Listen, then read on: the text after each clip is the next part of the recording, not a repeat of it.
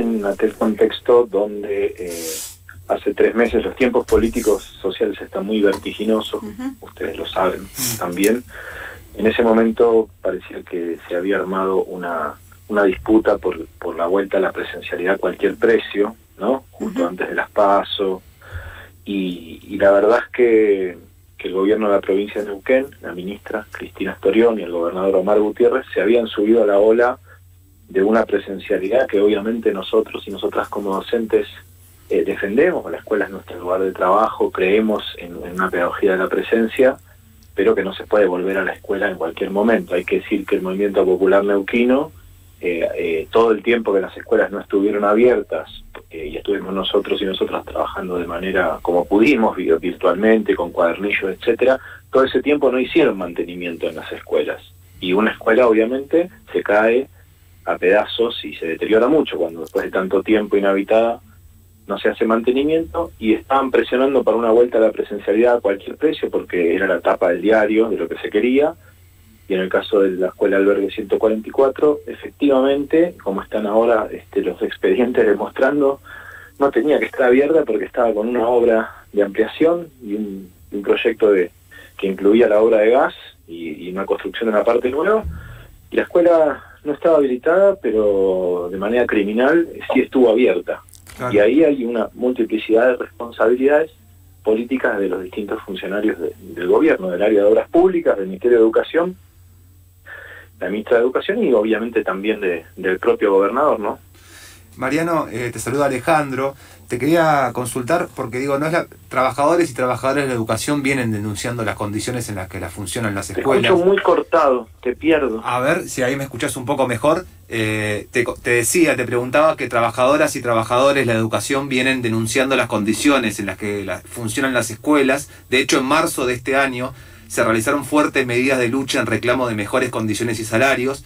Digo, también eh, enmarcándolo un poco en las responsabilidades y respuestas, te queríamos preguntar en ese contexto, en ese marzo, digamos, que empezó a haber reclamos de condiciones y salarios, ¿qué respuestas hubo de parte del gobernador Omar Gutiérrez ante estos reclamos? Las respuestas fueron, primero, eh, la principal característica de las respuestas es la falta de respuestas. Hay, mm. hay misivas que el gobernador envía por los medios de manera muy este, desprestigiando y, y casi como chicaneando al gremio docente. Él directamente no se hace cargo del asunto y delega todo en las áreas de educación, pero los reclamos que, que se vienen haciendo desde ATEN no son, obviamente en marzo los habíamos actualizado porque la discusión, digamos, de paritaria es una discusión integral, no solo de condiciones salariales, sino también edilicias, pedagógicas. Y para que se den una idea, por ejemplo, acá en San Martín de los Andes, eh, cada vez cada dos meses aproximadamente volvemos a entregarle al, al municipio y, al, y a la legislatura, digamos, al Consejo Deliberante de acá, el informe actualizado del estado de nuestras escuelas, acá hay más de 40 escuelas en San Martín, y siempre es tremenda el, escenario. Y, yéndonos un poco más atrás, que eso lo escribía Ruth Subriguen, con quien hicimos los, los podcasts, mm. militante histórica de Aten, en el año 2000, cuando muere la compañera Silvia Rogetti, profe de educación física, en una escuela, en obra, en la ciudad de Neuquén, cuando no tenía que estar abierta, y bueno, Silvia se clava un fierro en el ojo y después, unos tiempo después muere, eh, se había construido una consigna, que la escuela en obra no se abre. ¿no? Las consignas sintetizan y condensan sentires y posiciones políticas. El tema es que al momento, en marzo, cuando explotó la escuela 144, en junio en realidad explota, digo, pero en, marzo cuando al que vos referís, eh, y, el gobierno presionaba ya por la vuelta a la presencialidad, había entre 150 y 200 escuelas en la provincia con problemas varios, y de esas 150, te diría que casi 100 eran problemas ligados, y son problemas ligados a la electricidad y al gas. Así que lo habíamos dicho, lo habíamos dicho en el año 2000, ya lo habían dicho las compañeras y compañeros, y, lamentablemente este, no alcanzó, tampoco alcanzó lo que pasó en Moreno, ya habíamos dicho escuelas bomba nunca más y, y nos parecía que la provincia de Buenos Aires quedaba lejos, a la gente de acá de Neuquén y, y no quedaba tan lejos, porque bueno, no, no es una desidia en un sentido de, dejar que ocurra, sino que nosotros entendemos que hay una política deliberada eh, de abandono en ese sentido y de una irresponsabilidad que se torna criminal, ¿no? ¿Qué repercusiones tuvo esto, Mariano, a nivel mediático en la provincia? Mira, acá es muy complicado, digamos, yo separaría entre lo que son los medios eh, comunitarios, populares, que hicieron, que trabajaron mucho sobre el asunto, eh, lo que son los medios, digamos, las grandes empresas eh, de, lo que llaman comunicación, ¿no? que están muy ligadas tanto al movimiento popular neuquino como a las, a las este, empresas extractivistas petroleras. Mm. Entonces no es que no haya habido repercusiones, sino que las repercusiones tienen un claro sesgo, ¿no? De básicamente lavar o, minimizar o correr el eje de la responsabilidad criminal del gobierno y, por ejemplo, quedarse en una cuestión romántica sobre la figura de, de Mónica, que, que para que se den una idea, Mónica se había recibido hacía muy poquito en el Instituto de Formación Docente de Centenario y ese era su segundo día de clase, había tomado una suplencia en la escuela albergue.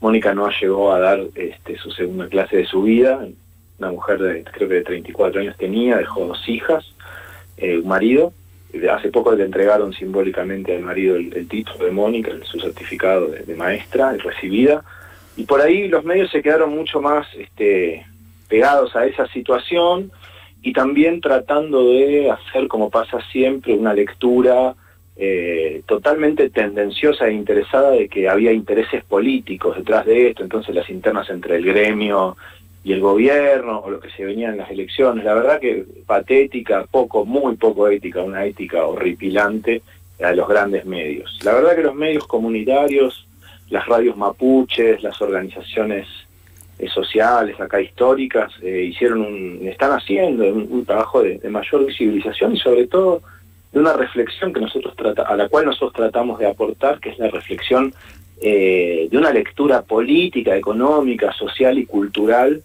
eh, de, la explosión de, Aguada San Roque, de la muerte de, de, esos y esas tres compañeras. Mariano, te queríamos preguntar también, eh, digo, entendemos que hay una investigación, hay, está en la justicia también este, la, situación de la explosión de la escuela, cómo avanzan las investigaciones y también qué pasó con el edificio, si sigue funcionando, si efectivamente bueno no funciona más.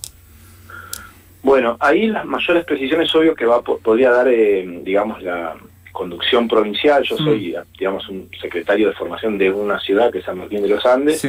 Pero bueno, hace poco este, la, Comisión Directiva Provincial hizo una conferencia de prensa con el abogado, la causa, los peritos, así que un poquito les, reproduzco lo que sé desde ahí. Primero, hasta donde sé, la escuela, bueno, no está teniendo clase, eh, eh, se, hicieron pericias y aparte hay un estado de conmoción. Aguada San Roque es un poblado muy chiquito, tiene 300 habitantes. Los niños y las niñas quedaron... este quedaron eh, muy impactados por eso que pasó allí. Mm. Tienen mucho miedo de volver a su escuela. Eh, preguntan por la seño, si va a volver la seño, digamos, todo lo que un niño o una niña este, puede, puede sentir y pensar en una circunstancia. En ese momento, en, esa, en esta escuela, entiendo que no hay clase, no sé si estarán empezando a funcionar en, en algunos otros edificios, porque también es una zona bastante, digamos, alejada, no es que haya muchos edificios allí. Mm. Y de la causa, eh, por lo que dijeron los abogados y los peritos, tanto de las familias de los compañeros fallecidos como del gremio, que finalmente logramos que el gremio sea querellante, porque al principio nos habían rechazado, acá el Poder Judicial es bastante domesticado, al MPN también, y habían rechazado como que el gremio no teníamos interés, o no teníamos interés y legitimidad suficiente para ser querellante, finalmente se apeló y se logró eso, y, bueno, la idea es que pronto se va a elevar a juicio oral y público, se están avanzando los expedientes, lo que dijo el perito nuestro, el perito de parte, eh, es que las pruebas de hermeticidad de gas dieron que había fallas estructurales incluso más allá de la zona donde explotó, ¿no?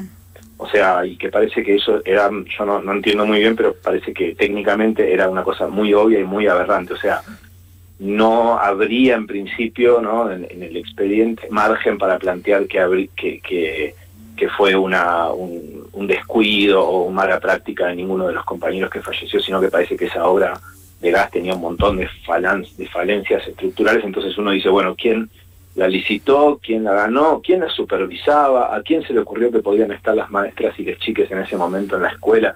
Ahí hay una cadena de responsabilidades que, es lo que va a tener que determinar el juicio. Nosotros eh, lo que decimos políticamente es que, es que la ministra Cristina Storioni y el subsecretario de Obras Públicas, que se llama Roberto Esa, tendrían que haber renunciado y tienen que renunciar.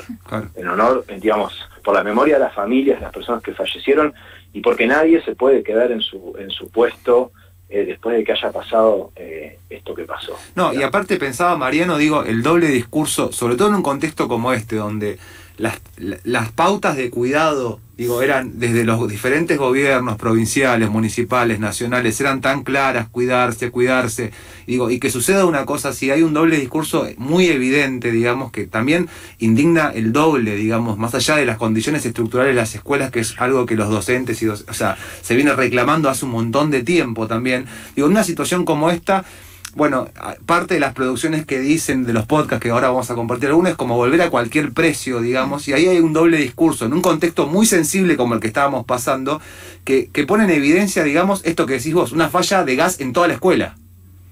Claro, claro, eso es lo que están las pericias en principio arrojando, eso ya consta en el expediente, el, el perito de parte nuestro plantea que, era muy obvio y que seguramente los peritajes oficiales van a decir lo mismo. Entonces me parece que cuando nosotros decimos cuidado, una pedagogía del cuidado, decimos una pedagogía del cuidado de las vidas, de los aprendizajes, de los vínculos, y me parece que cuando el MPN dice un cuidado, está diciendo el cuidado de su gobernabilidad y el cuidado de las ganancias de las empresas extractivistas. No olvidemos que que la 144 es una escuela que queda en el corazón de Vaca Muerta, que no tenía gas natural, que tenía un gas de cepelín, eh, y que en algún punto eh, la vuelta a la presencialidad a cualquier precio, a cualquier velocidad para la tapa de los diarios, básicamente es un gesto de, gobernabilidad, y la gobernabilidad en esta provincia tiene que ver con garantizar el funcionamiento de la provincia para que se siga haciendo fracking, para que se sigan plantando este, bosques de pinos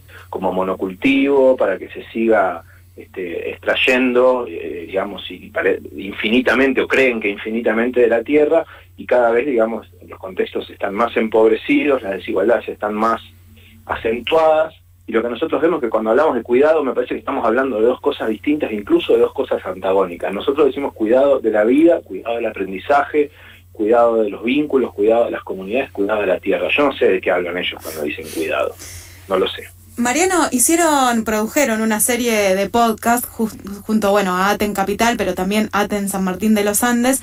Bueno, haciendo una recopilación un poco de todo esto que estamos hablando con testimonios y diversas voces. ¿Nos contás un poco de, de la producción? Porque vamos a compartir el primer episodio, pero está bueno que nos cuentes de qué va y cómo es que llegaron a la conclusión de hacer un podcast. Dale, primero que todo les agradezco muchísimo, les agradecemos muchísimo en nombre de Aten San Martín de los Andes y Aten Capital, eh, eh, que pasen los podcasts, que nos pregunten, para nosotros y nosotras es muy importante.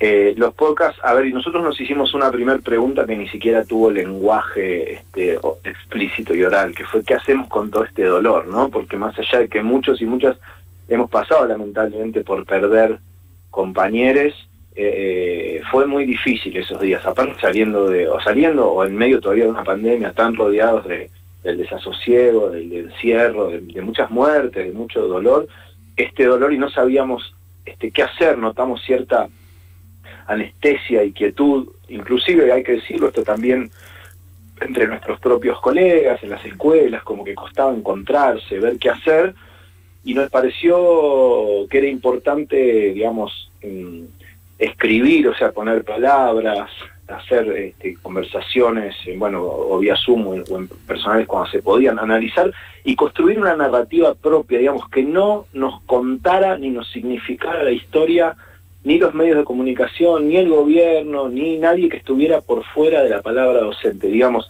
los primeros días había un debate sobre si eso, cómo se llamaba eso, o sea, qué sentido tenía, si se llamaba tragedia, si se llamaba crimen de Estado, si se llamaba pobrecitos los docentes, ¿no? Como que había una disputa por el sentido, viste, que en los primeros tiempos siempre es importante eh, cómo nombramos eso que pasó.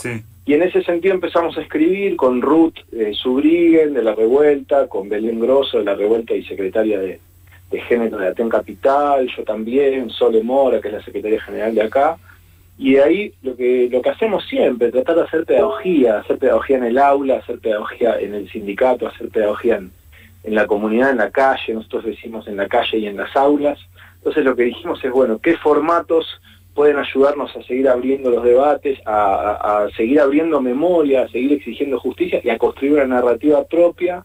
Y se nos ocurrió que en este momento, que estamos todos mucho con el celular, es la compu, como todos estos dispositivos que ya forman parte de nuestro laburo y de nuestra vida, los podcasts eh, podían ser una herramienta este, como profunda y ligada también al, sentimiento, en esta idea de no tanta imagen visual, porque las imágenes son interesantes, pero nos saturaban esas columnas de humo subiendo por la escuela, la cara de Mónica en esa foto, todo el, pueblo de Aguada San Roque conmocionado, la caradurez de los funcionarios y funcionarias. Y nos pareció que el podcast podía hacer con esto, ponerse un auricular o ponerlo fuerte en un parlante de la escuela y escucharlo con compañeros y sumergirse como en ese, en ese mundo eh, de palabras, de sonidos, de historias, y que también podía ser un formato que sirviera y que sirva para trabajar en las escuelas y entre colegas. Así que bueno, ahí acudimos a la ayuda de gente que sabe y, a partir de textos escritos, de dos textos escritos, que se llama Diez notas para pensar la muerte, texto escribí yo y otro que se llama Decirlo y enseñarlo, que escribió Ruth, armamos estos podcasts. Gracias Mariano por esta conversación y vamos a escuchar entonces este primer episodio del podcast Cuestión de Vida producido por Aten Capital y Aten San Martín de los Andes. Este primer episodio se llama Genealogía de la Irresponsabilidad Criminal. El resto de los episodios pueden encontrarlos en el canal de YouTube de Aten SMA, que es San Martín de los Andes. Así pueden encontrar y escuchar toda la serie completa. Gracias por esta comunicación, Mariano. Muchas gracias a ustedes, abrazo grande. Abrazo. Pasó Mariano Escliar de Aten San Martín de los Andes.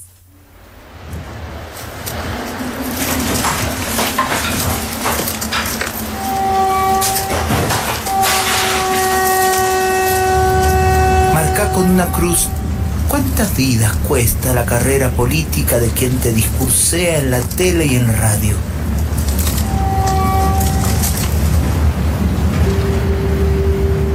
Cuestión de vida. La explosión de la escuela en Aguada San Roque. Tres personas murieron por una explosión de gas en la escuela albergue 144. El hecho ocurrió el 29 de junio de 2021. Los operarios Mariano Spinelli y Nicolás Francés, también docente de un centro de formación profesional, fallecieron en el acto. Mónica Jara, quien iniciaba su carrera como maestra, murió 13 días después producto de las quemaduras. La escuela 144 estaba en obra. Con mucha presión del gobierno del Movimiento Popular Neuquino, la presencialidad había retornado hacia una semana, a pesar de la falta de seguridad edilicia. El día de la explosión, los estudiantes de primaria del turno mañana asistieron a clases. El turno tarde se suspendió por la rotura del transporte que llevaba a los chiques de sus casas a la escuela albergue. Por eso no estaban cuando estalló la conexión de gas. La detonación fue en la habitación de las niñas.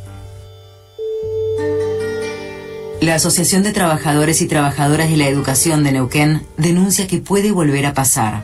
Hay cerca de 150 escuelas en la provincia cuyas infraestructuras presentan problemas graves para el dictado de clases.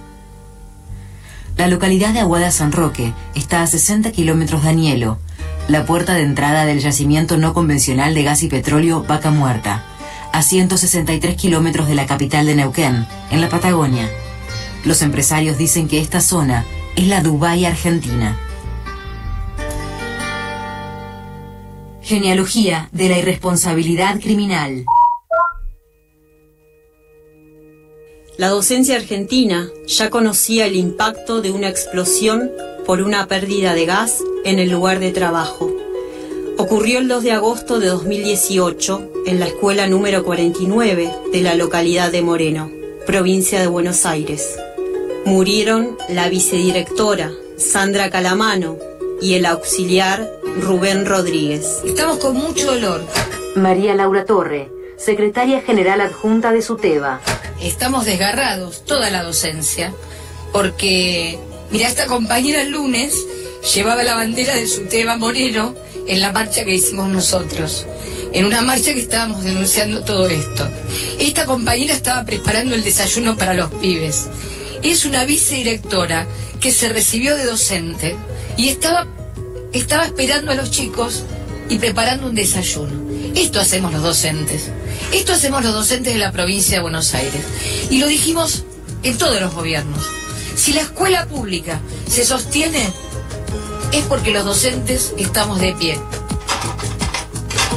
En Neuquén, antes, un 9 de junio de 2000, la profesora de educación física, Silvia Rogetti, murió tras un accidente ocurrido en la escuela primaria 197 de la capital. La escuela que hoy lleva su nombre mantenía el dictado de clases mientras se hacían trabajos de ampliación largamente exigidos por la comunidad. Las autoridades educativas se negaron una y otra vez a suspender las clases a pesar de la falta de garantías. La actual ministra de Educación Provincial, Cristina Storioni, era vocal por el Poder Ejecutivo en el Consejo Provincial de Educación.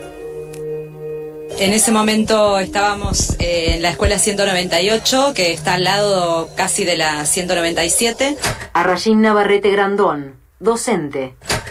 Dos escuelas que habían sido construidas, en realidad eran dos galerías en su momento, las construyó el gobierno de Felipe Zapag, eran escuelas de emergencia, alrededor habían villas de emergencia, sectores que habían sido trasladados hacía poco, bueno, algunas eh, casas de planes de vivienda y fueron construidas esas dos escuelas por la gran población de niños que, que había que asistir, pero bueno, eran realmente eh, emergencia, emergencia, escuelas que no tenían pisos, que tenían eh, unos baños que eran realmente miserables y bueno, y la población también, que era una población que, que, que sufría todas las la vulneración de todos sus derechos, el derecho a la educación también, porque digamos, las condiciones en las que los niños y las niñas asistían a las escuelas no eran las mismas que las escuelas en ese momento del centro.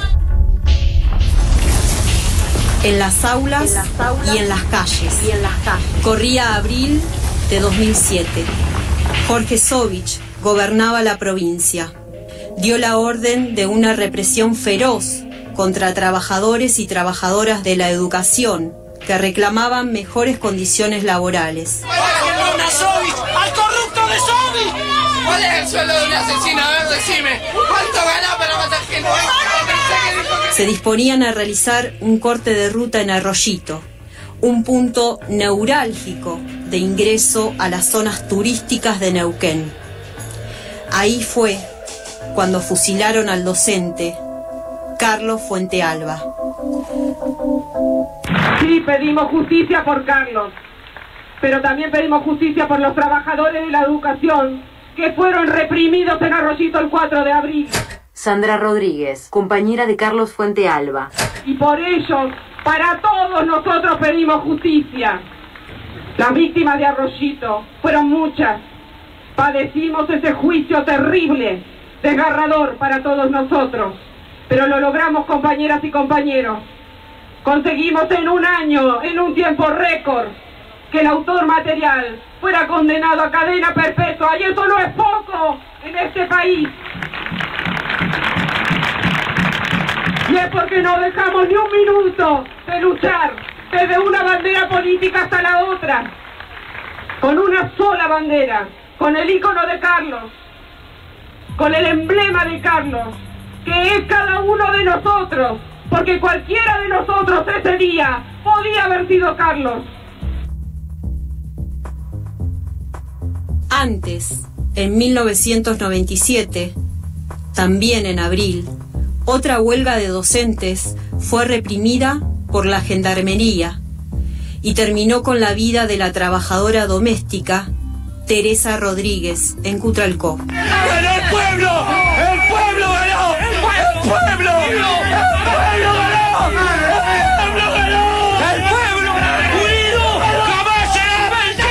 Fue durante los primeros cortes de ruta como medida de protesta. Gobernaba Felipe Zapag. Siempre el movimiento popular neuquino. Genealogía de la irresponsabilidad. Dejar morir no es un accidente. El abandono tiene responsables. Ante la pedagogía del despojo que pretenden aplicar, Escuelas y calles son territorios donde apostamos a armar lazos colectivos, donde compartimos sueños de justicia y construimos esperanzas. Las escuelas no pueden convertirse en espacios de muerte. Hacer docencia con la sociedad como un gran aula, sabernos seres políticos es hoy el principal desafío. Decirlo y enseñarlo. En honor a Mónica, a Nicolás y a Mariano. Es cuestión de vida. Te busquen las caras, te busquen las bocas, te busquen las mentes, te busquen los ojos de nuestras ciudades. Sigo creyendo que lo malo acaba, que lo bueno viene, la conciencia que llama. Sigo creyendo